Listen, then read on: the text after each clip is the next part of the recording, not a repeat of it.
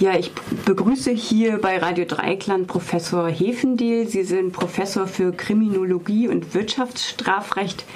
Sie kritisieren ja die Strategie in Freiburg, äh, öffentliche Räume zu Gefahrengebieten zu erklären. Was ist eigentlich die Kritik?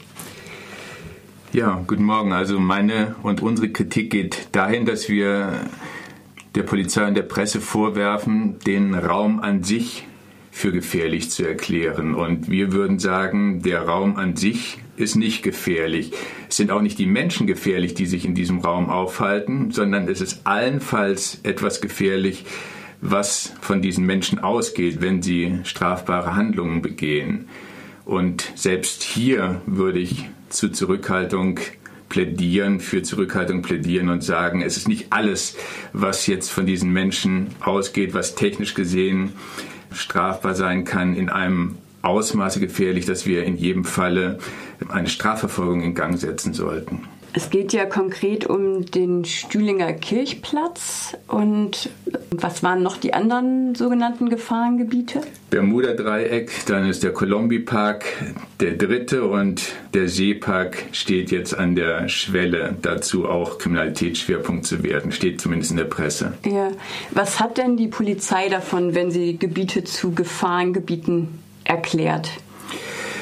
Zunächst einmal hat sie die Möglichkeit, auf diese Art und Weise über das Polizeigesetz verdachtsunabhängige Ermittlungen vornehmen zu können. Das heißt, äh, regelmäßig setzt das Polizeigesetz voraus, dass wir eine konkrete Gefahr brauchen, die festgestellt werden muss, und dann kann die Polizei eingreifen. Wenn es sich um einen sogenannten Kriminalitätsschwerpunkt handelt, dann besteht allerdings die Möglichkeit, sogenannte verdachtsunabhängige Ermittlungen vornehmen zu können.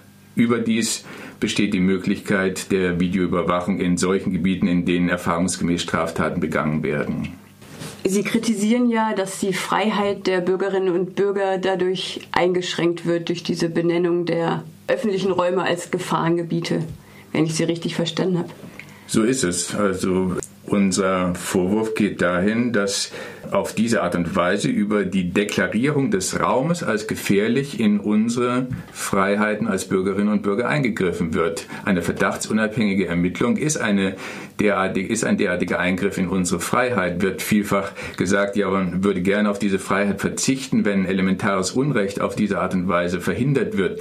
Nur äh, unser Vorwurf geht dahin, dass dieses elementare Unrecht erstens nicht in dem Ausmaße existiert, äh, in dem es behauptet wird und zweitens führen beispielsweise Videoüberwachungen gerade nicht zu einer Reduzierung des Kriminalitätsfeldes, welches besonders beunruhigend erscheint. Überlegen Sie sich einmal, eine Videoüberwachung äh, wird für einen bestimmten Raum angeordnet. Welche Person, die ein gravierendes Gewaltdelikt beispielsweise oder ein Delikt gegen die sexuelle Selbstbestimmung begeht oder begehen wird, äh, will, welche Person würde sich von einer Videoüberwachung abhalten lassen? Sie stehen ja auch sehr in der Kritik, seitdem Sie das öffentlich machen, dass Sie diese Benennung von Gefahrengebieten nicht gut finden. Also Sie stehen in der Kritik, weil die Bürgerinnen und Bürger sagen, sie würden ihre Ängste nicht ernst nehmen oder so ähnlich. Was schlagen Sie denn stattdessen vor, statt diese Benennung von Gefahrengebieten? Gut, zunächst mal hoffe ich zuversichtlich, dass wir nicht in einer Art und Weise in der Kritik stehen, dass dieser Ansatz äh, generell zurückgewiesen wird. Es gibt ein paar Foristen, die uns offensichtlich nicht ganz genau gelesen haben und dementsprechend ihre Kritik äußern.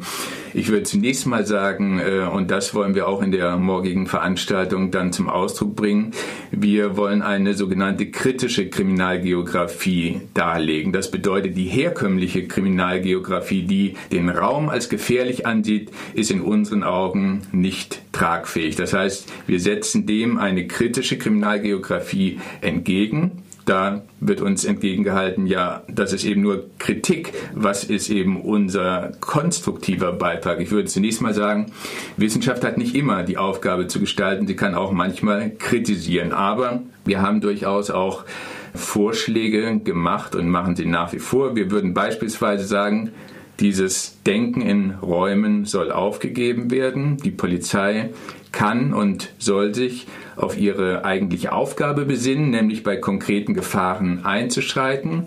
Die Polizei kann und soll auch Präsenz zeigen. Sie soll es nicht aber übermäßig machen, weil das wiederum auch für die Kriminalitätsfurcht sogar nachteilig sein kann.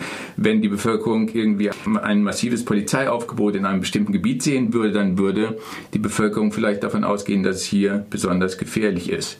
Und was ganz besonders kritisiert worden ist, aber woran ich nach wie vor festhalte.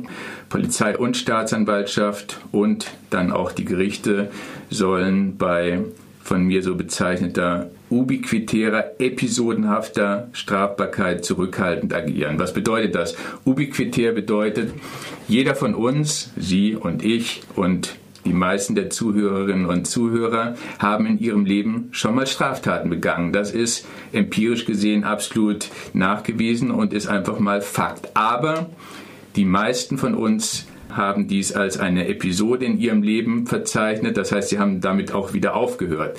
Was sollen wir mit insbesondere Jugendlichen machen, die sich in einer derartigen Episode befinden? Wir sollen mit festgestellter Delinquenz hier in dem Sinne nachsichtig umgehen, dass wir überlegen, ob es nicht sogenannte Diversionsmaßnahmen gibt, also das Ablenken von einem staatlichen Strafverfahren. Das wäre eine Reaktion auf solche Delikte, die nicht beunruhigend sind. Nochmal kurz überlegt, was sind das für Delikte? Es sind Betäubungsmitteldelikte.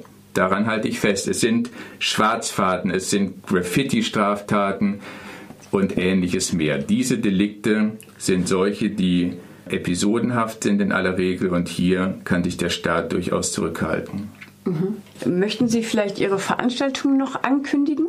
Ja, mache ich gerne. Das ist im Rahmen der Tacheles-Veranstaltung, die unser Institut zusammen mit der Humanistischen Union und dem AKJ veranstaltet. Und diese Veranstaltung wird morgen im Raum 1098 im KG 1 um 20.15 Uhr stattfinden. Da werden wir nochmal unsere Gedanken zur kritischen Kriminalgeografie äußern. Ich werde nochmal ein paar weitere Fragen, die sich im Zuge auch der Diskussion ergeben haben, mir vornehmen und dann wird noch hinreichend Zeit sein, andere Ansichten einzubringen und zu diskutieren.